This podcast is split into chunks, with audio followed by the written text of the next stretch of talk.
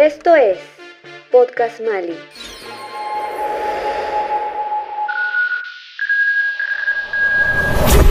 Lima 2021.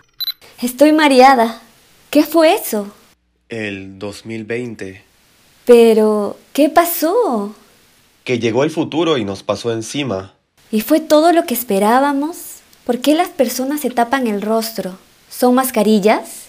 Estamos frente al Museo de Arte de Lima, pero está cerrado. ¿Qué sucede? Para entenderlo, creo que hay que ir de regreso. ¿A dónde? De regreso al futuro. Bienvenidos a Volver al Futuro de los Museos. Nos acompaña Zaira Espinosa, curadora asociada de programas públicos del Mali, y sus invitados, Charles Miro Quesada, jefe de artes visuales del Instituto Cultural Peruano Norteamericano ICNA, y Enrique León, coordinador general del Lugar de la Memoria, la Tolerancia y la Inclusión Social, LUM. Hoy conversarán sobre los desafíos que supuso la reapertura de los espacios culturales durante la pandemia, así como las medidas establecidas para garantizar la seguridad de sus colaboradores y público visitante. Hola, bienvenidos y gracias por acompañarnos en este episodio del podcast Volver al futuro de los museos. Este podcast tiene como propósito intercambiar las diferentes experiencias de los artistas y los trabajadores del arte durante pandemia, encontrar puntos de encuentro y reflexionar juntos sobre los cambios acelerados en los que nos vimos desde marzo del 2020 a raíz de la emergencia sanitaria por el COVID-19. Si regresamos a marzo del 2020, antes de imaginar que se nos venía una pandemia mundial, ¿cuáles eran los proyectos que venían desarrollando hacia la ejecución de su calendario anual?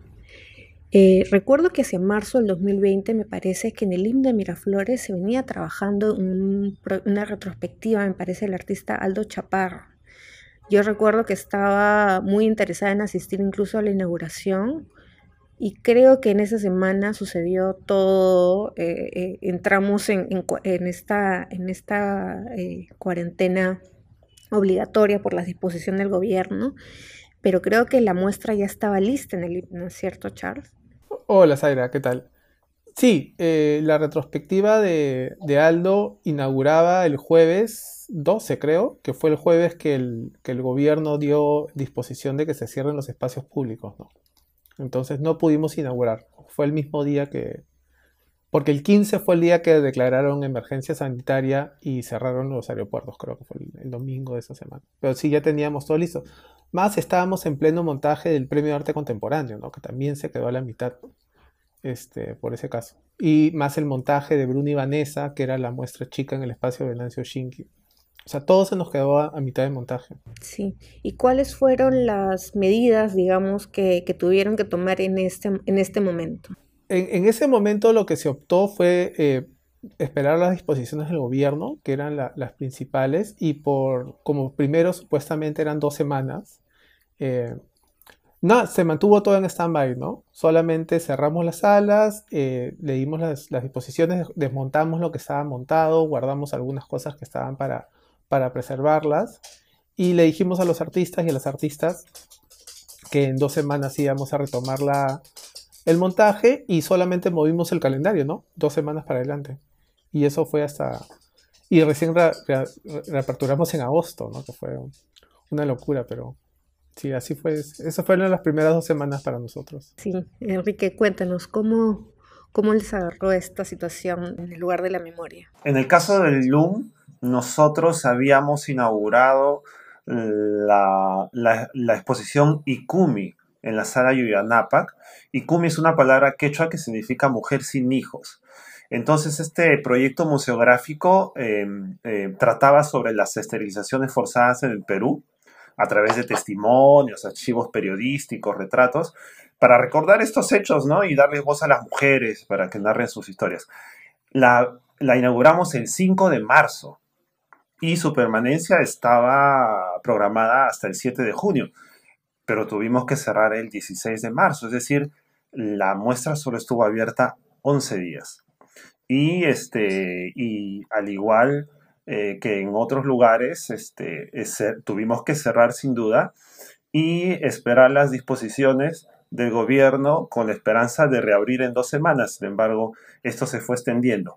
En paralelo, en la otra sala temporal que tenemos en el LUN, la sala mamangélica, em, estábamos montando otra exposición eh, titulada Memoria, Video y Rock 2020, que era una muestra conformada por, por artistas que utilizan el video como, como, canal para exponer sus investigaciones, sus críticas, eh, vinculados siempre a la memoria, a la identidad, a la violencia. Em, y su, inauguración estaba prevista para la semana del 16 de marzo.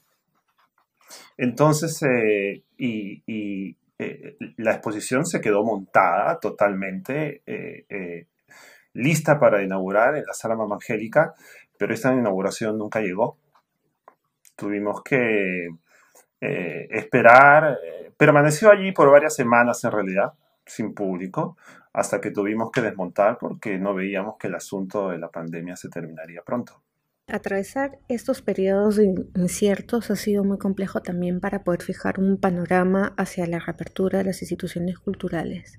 ¿Cómo han manejado esta incertidumbre? ¿Qué acciones o actividades han desarrollado en el medio digital antes de poder reabrir sus salas. Lo que nosotros hicimos, eh, lo que Alberto, que es el gerente cultural, Alberto Servat, eh, tomó la decisión fue de, reactivar la web, ¿no? Nosotros teníamos una web que, no funcionaba con las condiciones más óptimas, entonces se optó en derivar el presupuesto de las, eh, de las actividades presenciales hacia la web y hacia actividades culturales, digitales.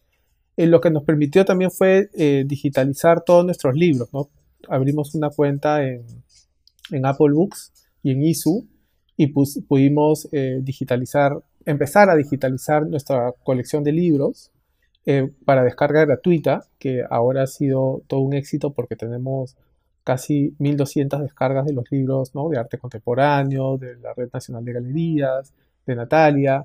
O sea, todos estos libros que de alguna manera nos costaba difundir fuera de Lima, fuera del Perú, eh, los llegamos a hacer. Ya, o sea, hay descargas en todo el mundo ahora. Eh, en un formato súper leíble, ¿no? porque Apple Books es un, formato que, se adecua muy, bastante bien a, los dispositivos, tanto sea iPad o, iPhone.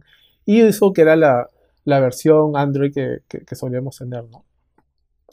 Y empezamos a arreglar eso, ¿no? empezamos a diseñar una nueva web, a, hacer eh, un poco más de conversatorios en cuestiones de artes escénicas. Hicimos un taller con Mariana de Altaus que se llamaba eh, Teatro Inmune. Eh, presentamos obras de teatro online. y eso es lo que se llegó a hacer, ¿no? Se llegó a derivar parte del presupuesto presencial a lo digital. Entonces, ese fue el gran cambio que tuvimos. ¿no? Algo que siempre se tenía en mente hacer, que pero por razones de tiempo a veces, nunca lo llegamos a, concretar. Pero esta pandemia eh, nos permitió concentrarnos en lo digital que ahora estamos haciendo un constante, ¿no? Porque tenemos tour 360, visitas guiadas, conversatorios y un registro mucho más detallado para, para la misma web, ¿no? Como para investigación. Sí, eh, ustedes ya tenían, me parece, recorridos virtuales, ¿no? Previos a este periodo de, pandemia, porque creo que pusieron a disposición el recorrido 360 de la muestra de Alfredo Márquez, que eh, me parece que fue hacia el 2018-19. Ya habíamos eh, apuntado ¿no? a hacer un registro de las muestras en la galería de Miraflores, ¿no? la Germán Kruger. Ahí hicimos un par, una, una visita guiada y 360 y también una para el Museo de Grabado. Pero no lo teníamos pauteado dentro de nuestro cronograma o dentro de nuestro Gantt. ¿no? Nuestro Gantt por, exposiciones no estaba pauteado eso. Pero ahora sí ya está pauteado. O sea, ya hay un presupuesto designado para todas las muestras en cualquiera de nuestros signos de Lima. Ya tiene una partida designada para Tour 360, visita guiada digital y publicaciones en web. ¿No? O sea, ya hemos abierto una partida específicamente para eso. Gracias, Enrique. Cuéntanos cómo, cómo fue este proceso de, y esas acciones en el medio digital, en el LUM. Pensando en lo que decía Charles, claro, la pandemia puso de relieve muchas carencias de nuestro sistema de comunicación, pero también significó un redescubrimiento, ¿no? De plataformas que estaban allí, pero que solo existían para una minoría o para pocos que, que, que las manejaban. Entonces, este, eh, digamos que continuar de eh, eh, un modo de trabajo sostenido 100% en lo presencial y que ahora solo podía realizarse a través de lo virtual, significó un reto sin duda. la incertidumbre, la incertidumbre de la que hablabas en tu pregunta, nosotros la enfrentamos con un gran respeto hacia nuestro personal, es decir, tratándolos con mucha consideración, sin dejar de acompañarnos los unos a los otros pero yo creo también a la vez con mucha ilusión, porque la pandemia sin duda es una tragedia, pero trajo actos de solidaridad que, que, que, que me, que, me parece, que, me parece, que me parecen muy conmovedores, algo hermoso en medio de algo tan terrible, digamos, ¿no? Este, fueron desde, desde, desde ese marzo hacia adelante hasta noviembre que abrimos, fueron casi ocho meses de cierre, ¿no? Es decir, este, eh, comenzamos con la idea de dos semanas, pero terminamos con ocho meses. Pero sabíamos que éramos un museo vivo, un museo mm, eh, eh, moderno. entonces, estas acciones, estrategias para acercar al museo a todos y a todas, a través de las redes sociales y, y el recorrido virtual 360 de la exposición permanente fueron nuestros, nuestros pilares. Es decir, eh, durante la etapa de prepandemia, contábamos con herramientas como el recorrido virtual 360 de la exposición permanente, no tan explorado ni aprovechado hasta entonces. Un año después, ahora podemos nosotros afirmar que conocemos más ese recorrido, lo conocemos mejor y lo valoramos más, ¿no? Igualmente nuestra web, nuestras redes sociales, porque fueron o, son los canales que nos han eh, permitido llegar a más personas en el Perú y en el mundo, sin duda. Em, es decir, el LUM, eh, a consecuencia de esta pandemia, se ha convertido en un lugar de la memoria más nacional pues ha alcanzado yo creo que a todas las regiones del país y además con un, perfil este, también internacional sin duda. Em, gracias a esta virtualidad crecimos en número de participantes, pero también nos enriquecimos con la experiencia de profesionales y expertos dispersos por el Perú y por, por, por otras partes este, del mundo. Las propuestas que hicimos, que elaboramos, que elaboraron los equipos de trabajo del LUM fueron diversas. Desde diálogos, proyecciones de películas, documentales, presentaciones de libros, hasta conmemoraciones y visitas mediadas y testimoniales que en realidad marcaron un nuevo ritmo en el uso de las plataformas que hasta entonces eh, veíamos eh, de lado pero que ahora eh, este, eh, se transformaron en algo este, fundamental. Luego de la estricta cuarentena que atravesamos como medida sanitaria para contener el avance del coronavirus en el país y finalmente con la aprobación del Ministerio de Cultura para el inicio gradual e incremental de las actividades culturales, ¿cómo se prepararon para reabrir sus espacios? ¿Qué medidas de bioseguridad adoptaron para garantizar la protección tanto de los visitantes como del personal? Bueno, lo, que nosotros estábamos notando a partir de ya de junio, ¿no? cuando se levantó un poco la cuarentena estricta, era que, claro, los protocolos de ingreso a los centros comerciales, a los supermercados, era relativamente lo mismo, ¿no? Era lávate las manos, límpiate los pies. Bueno, en esa época no pensaban que todo era por los pies. Tómate la temperatura y ponte mascarilla. Y, podías ingresar a cualquier lado menos a los museos. No creo una cosa media rara.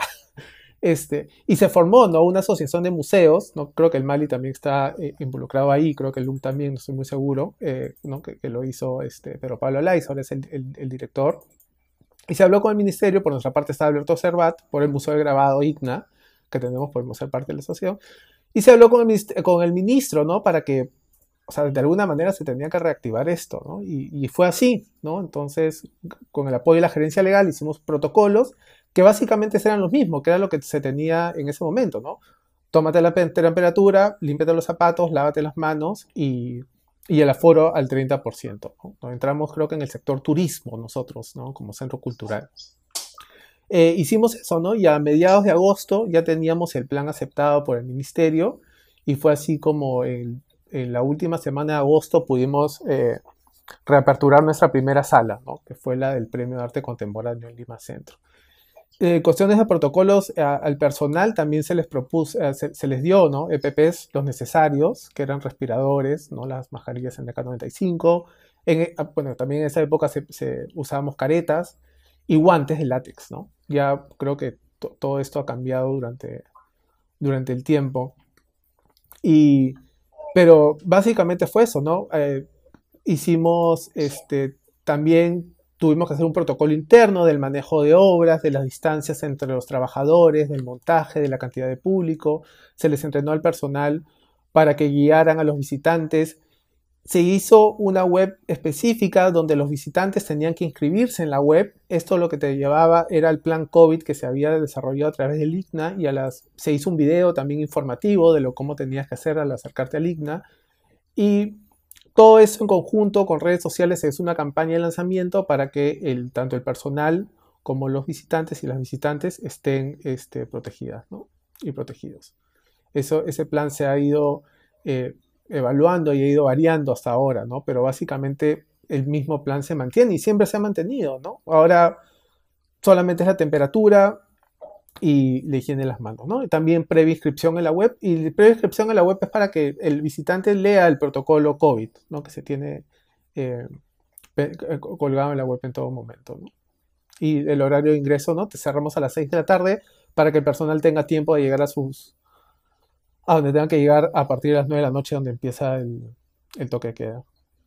Me parece que el IPNA fue el primer espacio de exhibición que abrió, ¿no? Cuando, cuando por fin el ministerio aprobó esta apertura hacia las actividades de artes visuales, ¿no? ¿Cómo fue recibida esta, esta apertura de, de este primer centro o espacio de exhibición, ¿no? Y también con, como, con la acogida propia de los visitantes, ¿no? Cómo, cómo fue el impacto con, con, el público también. Claro, nosotros ya teníamos los protocolos establecidos antes de que se hagan los protocolos, porque siempre estábamos pensando que en algún momento se tenían que hacer. Y la acogida fue súper buena, ¿no? O sea, los visitantes, tuvimos un gran número de visitantes, tanto en Miraflores como en Lima Centro. En esa época solamente estas dos galerías estaban abiertas. Creo que abordemos alrededor de 500 visitantes esas semanas.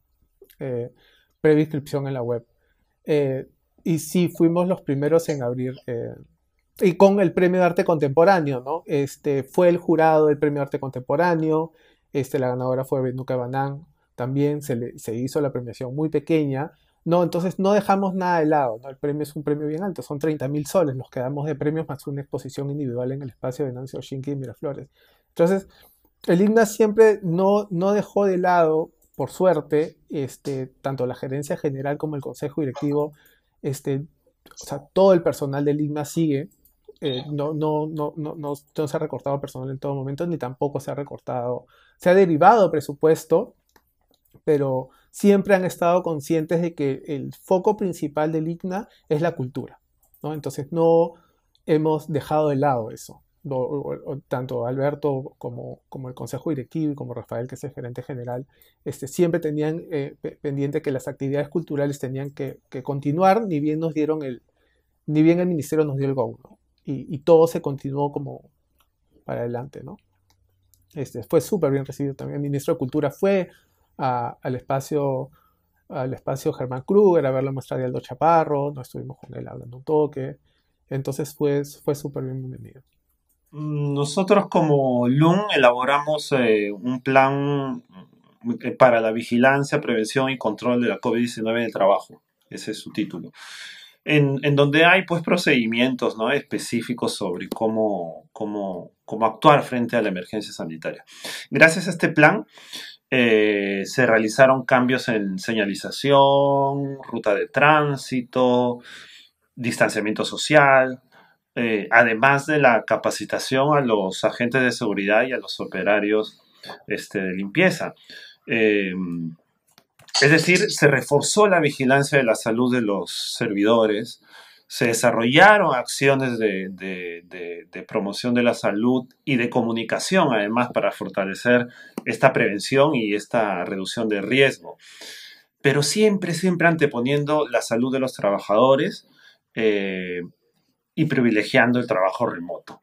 Em, eh, eh, este año el museo, además, em, gracias a estas acciones, se hizo acreedor del sello internacional Safe Travel, considerado el, el, certificado de seguridad y el primer certificado en seguridad e higiene del mundo. Este, esto mm, nos sirvió para, para abrirnos un poco más y que y, que el público sepa que al ir al LUM, al, ir al edificio del LUM, estaba yendo a un lugar seguro. Eh, nuestra reapertura inició con aforos reducidos en realidad, desde noviembre del 2020. Hasta ahora que hemos llegado al 40% de, del aforo, eh, y este, solo tres días, tres días a la semana, martes, jueves y sábado. También el horario se redujo, antes era la atención de martes a domingo de 10 a 6, pero ahora es martes, jueves y sábado de 10 a 3. Y también eh, mm, con el Ministerio de Cultura este, elaboramos em, el sistema para la inscripción en web de todas las personas que, asistían al, al, LUM, cosa que antes no, no teníamos, sin duda y que nos ha permitido también ordenarnos un poquito este, eh, eh, y este, saber, digamos, con cuánta gente vamos a contar este, por día. Y ahora en estos meses, bueno, ya después de seis meses de, de la reapertura de los espacios culturales post-COVID, ¿cómo han venido trabajando con los proyectos ya en este, en este contexto? ¿no? ¿Qué cambios en general eh, han tenido que, llevar para la producción de los proyectos que han presentado en este marco de tiempo y lo que se viene también? Eh, bueno, nosotros hemos cambiado un poco el cronograma de trabajo, eh, básicamente porque algunos artistas no han podido producir durante pandemia, entonces se ha movido todo el cronograma. O sea, todo lo del 2020 se movió para el 2021 y todo lo del 2021 se ha movido para el 2022, ¿no? Salvo algunas exposiciones puntuales que sí eran eh, necesarias eh, para, el, para el proyecto bicentenario, ¿no? Una de ellas es la muestra de, que está curando Miguel López, que, inaugura este, en julio, ¿no? Que son, este, son artistas mujeres de los años 90. Y en, cuestiones, eh, y los 100 años de humanidad que estamos haciendo en Lima Centro, ¿no? Pero, pero hemos tenido, o sea, se, dio la libertad para que los y las artistas tengan la posibilidad de cambiar fechas, si, si ellos lo desean, y moverlos para el otro año. Todos, o sea, han entendido perfectamente, todos no hemos tenido ningún problema con el, con el cambio de cronograma. Y eh, apuntando a que el próximo año eh, vamos a retomar conversaciones con todos y con todas las artistas que, estamos pendientes para hacer un nuevo cronograma de trabajo. Y, pero sí eh, manteniendo eh, todas las actividades web que hemos llegado a tener ahora, ¿no? y, este, en cuestiones de, difusiones web, más que todo es por ese lado. ¿no? siempre hacia los trabajadores apostando por ahora al, trabajo remoto, pero sí estamos yendo de manera presencial para hacer supervisiones directas y el montaje mismo. Este, pero también esperando a que ya podamos regresar, ¿no? Este, porque ese es el momento, yo creo que, es importante. Cuando, la gente regresaba, o sea, yo me cruzaba con, con amigos, ¿no? Después de como seis meses no habían ido a ver un museo, era irreal, hasta, hasta yo mismo, ¿no? Entonces, entrar al ICNA, del Lima Centro, a ver el premio arte contemporáneo fue espectacular, porque eran cosas que estaban, obras de arte que habían estado guardadas ahí seis meses, ¿no? Que las habíamos como que cuidado, mantenido, pero no, no, las veíamos como un todo. Y fue, fue súper bacán. Enrique. Durante, digamos, eh, la, cuarentena que tuvimos tan larga de, ocho meses, eh, estuvimos trabajando remotamente sin duda. Este, y en ese, ese, tiempo, en ese periodo, trabajamos dos propuestas museográficas. Eh, bueno, una en realidad, la otra vino, vino este, por los acontecimientos. Eh, trabajamos una, una muestra temporal en medio de, de, la crisis generalizada por la pandemia, en realidad. ¿No? Porque sabíamos, eh, de hecho, que el 2021 era el año del Bicentenario y queríamos conmemorar de algún modo esto. Entonces, nos propusimos esta tarea académica de exhibir la memoria y la historia de, dos personajes. Eh, por eso es que eh, organizamos la, la, exposición Tupac Amaro y Micaela Bastidas, Memorias, Símbolos y Misterios, la cual inauguramos en medio de la pandemia el 4 de noviembre. ¿No? Con, este, con apoyo del proyecto especial Bicentenario y, y la Dirección Desconcentrada de Cultura de Cusco y la Universidad de California Davis. En esta exposición eh, participaron 14 artistas con, con, eh, con, obra, eh, con obras propias y también hubo este, reproducciones de obras clásicas de los, de, de los rostros de estos dos personajes. En realidad, lo que queríamos era tratar esta gran rebelión que, sucedió en el, entre 1780 y, 1783 como un antecedente de nuestra independencia. ¿no? Entonces, de ahí su importancia como un homenaje al Bicentenario. Entonces, lo trabajamos eh, eh, totalmente y, eh, en la virtualidad. hasta que, bueno, se tuvo que, realizar el montaje este, en, en octubre y, llegamos a, inaugurar en la fecha que habíamos previsto, que era el 4 de noviembre, que es el día en que Tupac Amaru y Micaela Bastida se alzan, se levantan en el Cusco. Entonces esa fecha era para nosotros clave, y, pero llegamos. Em, y en ese mismo contexto, ¿no? De crisis sanitaria, de semi-confinamiento, el 10 de diciembre inauguramos la exposición fotográfica Generación Bicentenario en Marcha. Eh, esta exposición eh, reunió fotografías de fotoperiodistas y de, y de ciudadanos, además que registraron las protestas ocurridas en noviembre de 2020, en la que participaron eh, más de 3 millones de peruanos. esta exposición la realizamos en la explanada del LUM, eh, y en, expusimos en, en, 30 paneles 69 eh, fotografías de fotógrafos profesionales de la Asociación Peruana de Fotoperiodistas y este, eh, más de 200 fotografías de fotógrafos ciudadanos. Em, fue una, una experiencia súper enriquecedora también porque este, toda la convocatoria se hizo por las redes sociales, es decir, se convocó a todos aquellos que habían participado en estas marchas a que nos compartan las, eh, capturas de sus imágenes o sus fotografías eh, que habían hecho desde sus celulares. Y la respuesta fue abrumadora.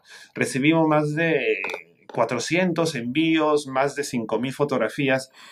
Eh, lo que claro nos mostraba que había un deseo ferviente de ser considerados, escuchados y de alguna manera reparados simbólicamente.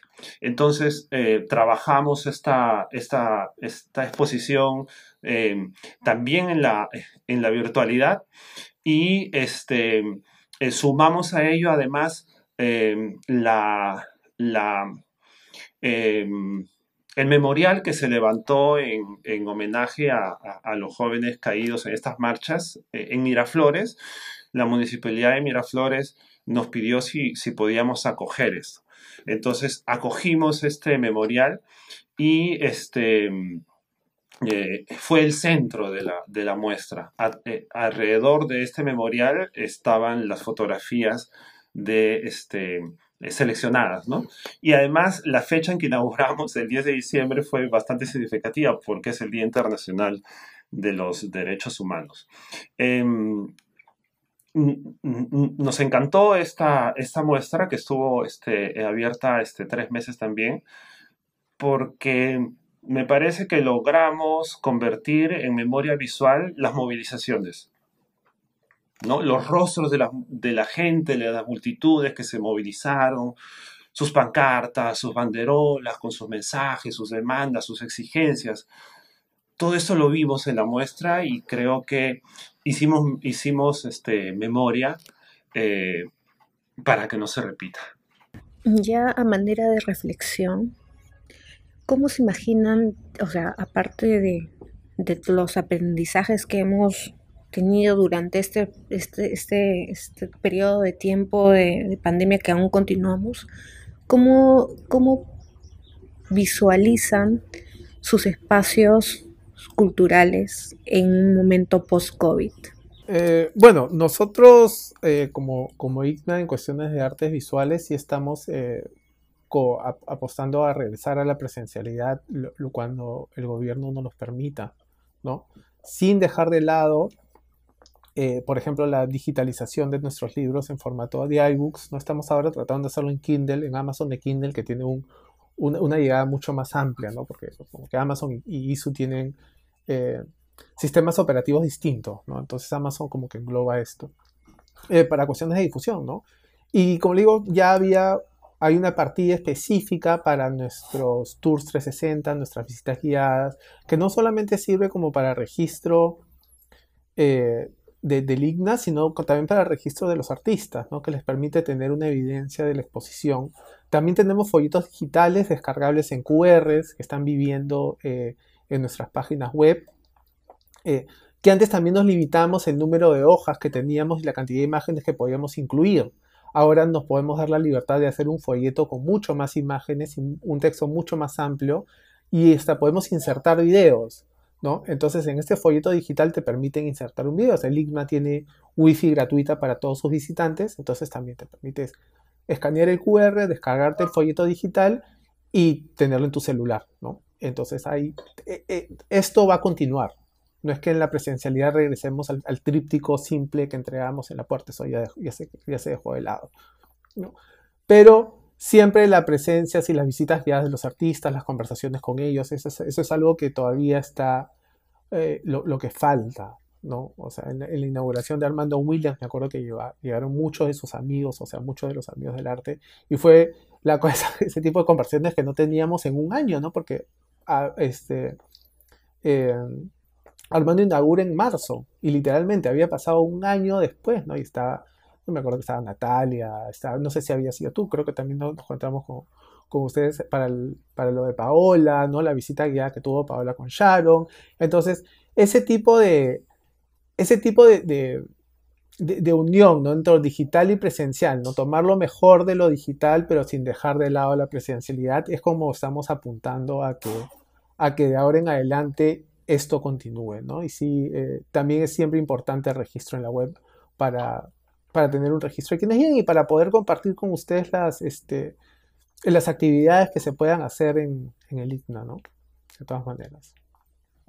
Sí, ha sido un año de, un poco más de un año de pandemia, de confinamiento, mascarillas, pero ha sido un tiempo ante el cual el LUM ha contribuido frente al público en general a entender mejor estas circunstancias em, y eh, a realizar justamente actividades que, que, que, signifiquen un nuevo aprendizaje para fortalecer este, a, nuestro público también.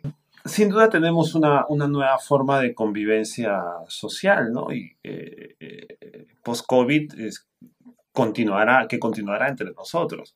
Entonces, los retos que nos ponen son constantes, todo, de todo tipo, y, las instituciones pues tenemos la responsabilidad de hacerle frente y, proponer soluciones, siempre en beneficio de la ciudadanía. Em, en ese sentido, como LUM prevemos eh, continuar con estas actividades eh, virtuales y también ir poco a poco, gradualmente, realizando las actividades presenciales en las cuales nos sosteníamos 100%. Tenemos mucha ilusión de, volver a abrir nuestro, nuestro teatro, nuestro auditorio, este, volver a ofrecer este, cine al aire libre. Em, eh, sin embargo, sin embargo, no nos hemos detenido y aún eh, en estas circunstancias estamos trabajando también una tarea también evidentemente virtual, eh, una exposición para julio de, de, este año, también sobre el Bicentenario, eh, una exposición llamada Las Independencias Regionales, Multitudes, Mujeres y Resistencia, con la cual queremos mostrar la participación de los sectores populares, eh, de las regiones y el papel fundamental de las mujeres en la gesta de la independencia. Entonces, apostamos sin duda por la presencialidad, porque esta exposición va a ser presencial, va a estar en la sala Mamangélica, en la sala Yuyanapa también. Eh, sin embargo, como dije hace un momentito, la virtualidad eh, nos ha dicho eh, que, ha estado presente, pero que no, les, no le habíamos hecho mucho caso. Por eso es que eh, nos hemos propuesto que a partir de ahora nuestras muestras temporales también tengan una versión 360 eh, o una versión para, para web.